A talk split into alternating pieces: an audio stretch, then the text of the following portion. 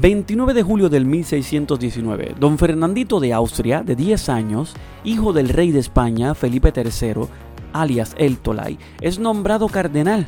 Apenas siete meses después, el 1 de marzo de 1620, don Fernandito fue designado administrador perpetuo del arzobispado de Toledo, con una renta anual de proporciones escandalosas.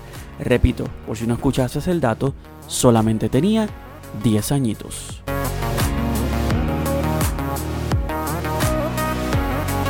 Bienvenidos a Notas de Fe en la Historia.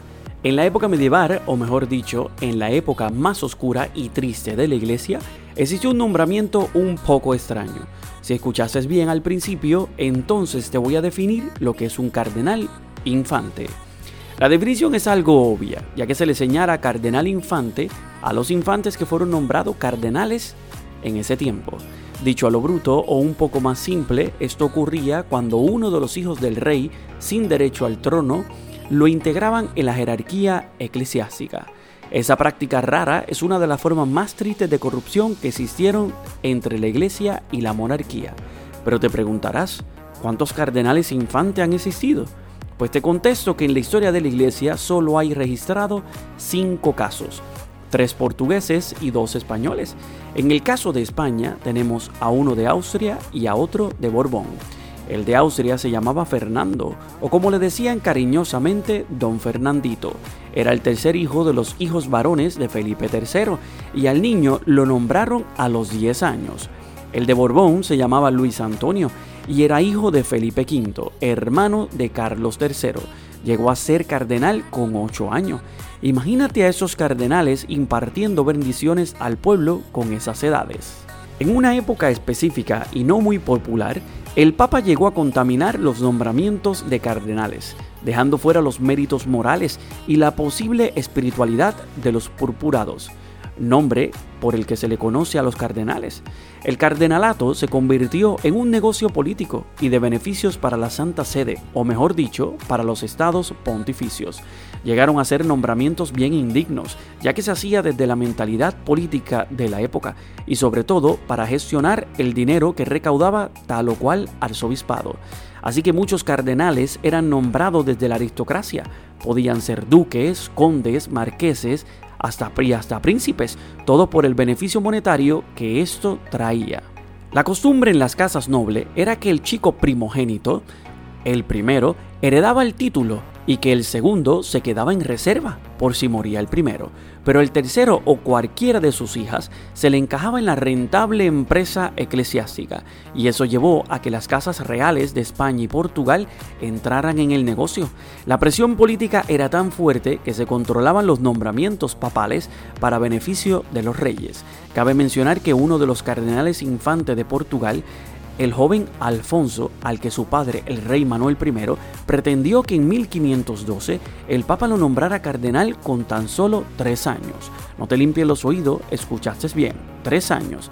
Pero el Papa Julio II, uno de los papas con menos suerte que recuerda la historia del pontificado, pero con grandes hazañas realizadas en su época, y en este momento hay que hacer un poco de apéndice para que entiendas. Juliano de la Rovere, como se conocía este papa, representó como ningún otro el papel del papa rey. Se ocupó poco de los asuntos de la fe y mucho más de extender el poder temporal del papado, tejiendo y deshaciendo alianzas, comandando ejércitos y emprendiendo una gran obra de reconstrucción y mecenazgo en Roma. Se le conoció como el Papa Guerrero, ya que salía en batallas con el ejército. Pero volviendo al tema y dejando un poco la historia de este papa, Julio II mandó un comunicado al rey, dejando claro que las leyes canónicas prohibían acceder al cardenalato antes de los 30 años. Una decisión inteligente de un papa que tampoco fue un santo. Así que ellos solo se sentaron tranquilamente a esperar hasta que llegara el próximo, ya que un rey siempre iba a conseguir lo que deseaba.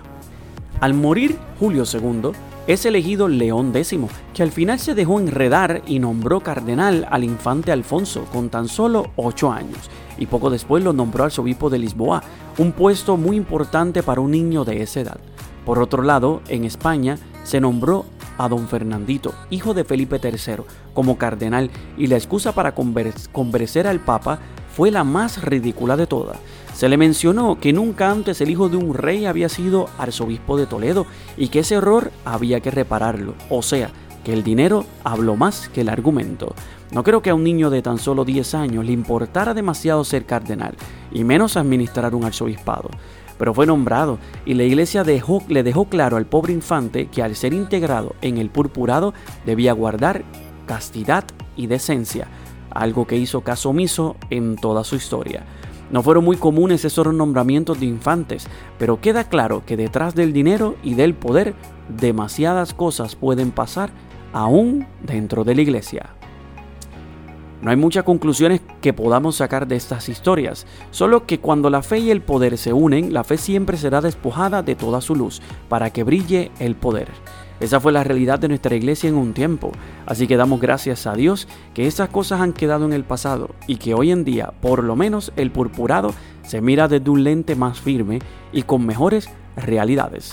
Si te ha gustado esta sección, recuerda que puedes escuchar Notas de Fe en la Historia todos los últimos domingos de mes, pero recuerda escuchar Notas de Fe y Vida todos los jueves por tu aplicación de podcast favorita.